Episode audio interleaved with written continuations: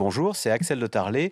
Vous allez écouter les questions téléspectateurs de C'est dans l'air. C'est un podcast de France Télévisions. C'est tout de suite. Ah, Bruno dans le Val-de-Marne, euh, Vanessa Schneider, quand on a autant de milliards, on en fait quoi? Parce que 173 milliards, on ne peut pas le dépenser. hein.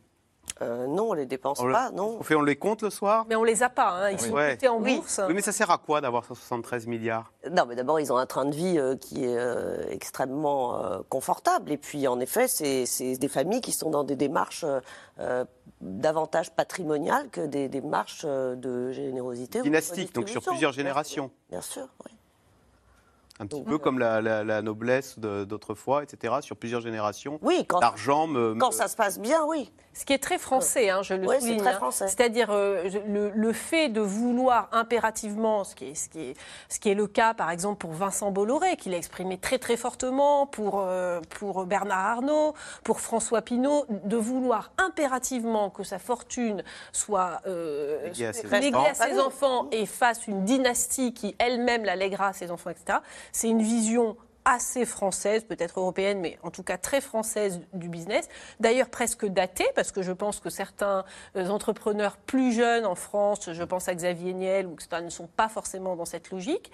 Et aux États-Unis, c'est- c'est- il y a des fortunes, par exemple les. Rockefeller, etc., qui ont donné au fil des années, mais pas pratiquement entièrement leur fortune. Les familles restent effectivement riches, bien sûr, je veux Ou dire. qui disent, euh, mais- qui disent je donne tant, je laisse tant pour ma famille et pour mes enfants, et le reste, je, Voilà, mais, je mais donne en tout cas, des- qui n'ont pas pour objectif de absolument euh, de, de- de donner leur entreprise et donc euh, voilà Peut-être là quand même, il faut vraiment dire à quel point, et là les choses s'accélèrent de plus en plus, euh, on n'est pas dans des choses éternelles en matière économique. hein. C'est-à-dire que ce qu'on a dit sur les dirigeants, et ce que vous avez évoqué tout à l'heure sur le cas Lagardère, le montre bien. Euh, une entreprise même immense, elle est vraiment, vraiment gérée par la personne qui est à la tête. Et elle peut être gérée pour le bien ou pour le pire.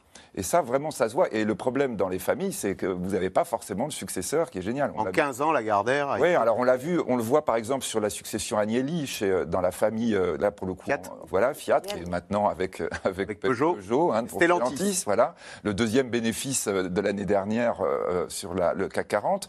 Mais on voit que c'est c'est pas facile d'avoir des dirigeants, et encore plus quand vous êtes avec un vivier finalement restreint qui est familial, qui est d'ailleurs typiquement l'approche qu'on a eue chez L'Oréal, en disant, mais en fait non, on va plus chercher, on va fonctionner, on va développer avec des gens qui sont salariés, qui sont extérieurs. Mais même- Savoir s'effacer, quoi, comme les... oui, oui, mais je crois que ça, c'est l'élément bien. Et, et tout à l'heure, la question que vous posiez aussi, est-ce que est-ce qu'on peut tout perdre dans une génération ou dans une? Oui, les entreprises peuvent disparaître. hein, il faut quand même le rappeler. Une entreprise peut être fragile. Vous prenez des mauvaises décisions et tout s'effondre. Euh, malheureusement ou heureusement, parce que ça permet à d'autres d'arriver. Mais c'est quelque chose qu'il faut quand même avoir à l'esprit. On n'est pas dans une éternité comme quand on parle d'un pays.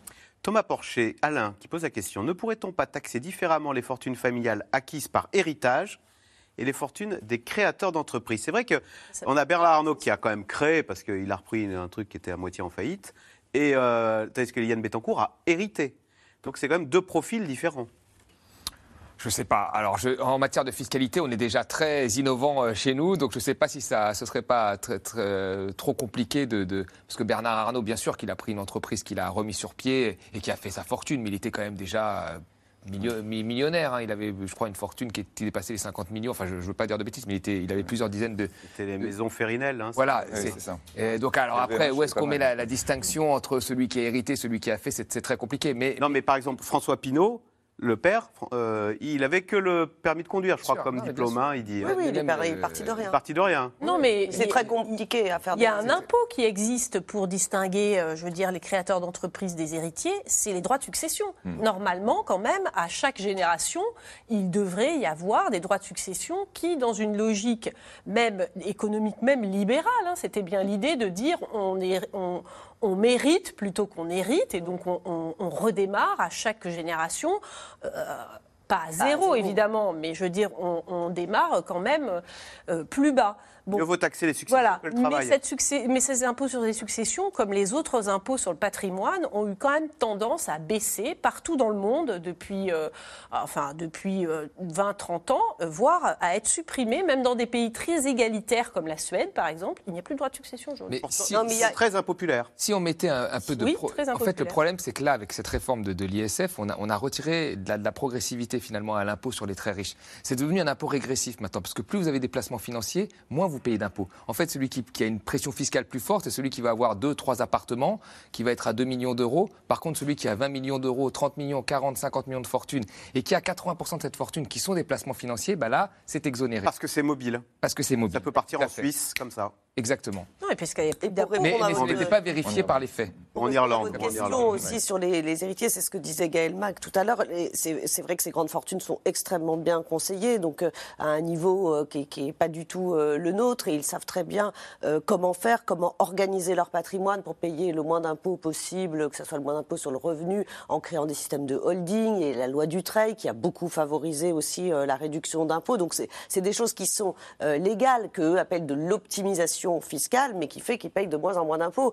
Et pour ce qui est de, l'héritage, euh, dans toutes ces familles-là, on a donné le patrimoine du vivant. C'est-à-dire qu'ils font des donations du vivant. Euh, Bernard Arnault, euh, très régulièrement, quoi, déjà quasiment tout donné à ses enfants. On, on avait, on a étudié une autre famille, la famille Decaux. Le père Decaux, le fondateur, à l'âge pour pourtant de 40 ans, qui était un très jeune âge, il a décidé de donner euh, toute euh, à ses trois enfants euh, de son vivant euh, l'entreprise, tout en gardant l'usufruit. Donc il y a énormément de moyens en fait pour contourner Avec euh, les l'impôt. avocats, on peut être bien conseillé, on arrive à réduire. hein, ça fait... Énormément. Des fiscalistes, des oui, c'est énorme. Oui. Philippe de Sertine, Catherine dans le Pas-de-Calais. Emmanuel Macron semble vraiment réticent à l'idée de taxer les plus riches. Pourquoi? C'est vrai qu'il a supprimé l'ISF, on le rappelle. Je crois que vraiment Emmanuel Macron a été obsédé par l'idée de l'investissement à relancer. hein. C'était vraiment euh, euh, quand euh, il est arrivé au pouvoir, il avait cette, euh, vraiment cette double idée hein, qui a été, euh, on l'a vu tout à l'heure au, tout début de son premier mandat, euh, c'était réduire le chômage et relancer l'investissement en disant les deux éléments devaient aller ensemble. Euh, la question de l'investissement, il faut le rappeler effectivement, est une question sur laquelle nous sommes en compétition mondiale. Et là, tous les pays essaient d'attirer le maximum d'investissement. Emmanuel Macron a joué ce jeu-là, qui objectivement quand même est un jeu, un jeu qui a fonctionné. Euh, la France est considérée comme attractive. Euh, Deux- on est devant l'Allemagne et le Royaume-Uni en termes d'investissement étranger. Absolument, hein. absolument, en termes d'attraction, d'attractivité. Et ça, effectivement, ça peut changer, ça peut changer vite, et ce sont des conséquences. Alors, euh, c'est toujours évidemment la question après qui s'est posée. On a vu aussi là, euh, quand on voyait, on est sur, sur ces sujets, on revient sur les crises récentes, hein, et évidemment sur les gilets jaunes ou sur la crise actuelle. Euh, si vous allez jusqu'à une énorme dégradation du climat social, à la fin, ça peut être contre-productif, hein, parce qu'effectivement, les investisseurs peuvent avoir peur. Vanessa Schneider, Julien dans l'Hérault. Que devient l'empire de Lagardère? C'était Airbus notamment. hein.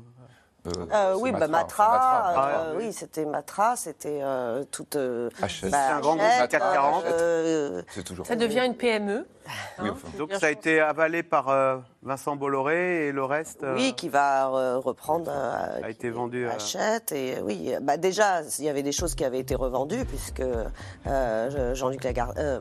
Arnaud Lagardère avait déjà revendu une partie euh, des actifs hein. et, euh, et là il s'est fait. euh, Il en reste encore un quand même. euh, alors. voilà, c'est Vincent Bolloré qui prend, euh, qui va prendre les commandes et qui va donc euh, grossir encore. Bernard Arnault a donné aussi, euh, bah, Ah oui. aussi de les deux, Vincent Bolloré et Bernard Arnault. Mais Vincent Bolloré d'une façon beaucoup plus importante.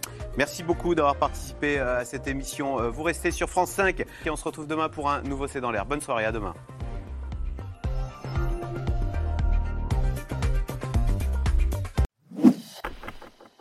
Merci d'avoir écouté C'est dans l'air. Comme vous le savez, vous pouvez désormais écouter l'intégrale, mais aussi l'invité ou vos questions à nos experts. Tous ces podcasts sont disponibles gratuitement sur toutes les plateformes de streaming audio. Et pour le replay vidéo, c'est sur France.tv, bien évidemment. À bientôt.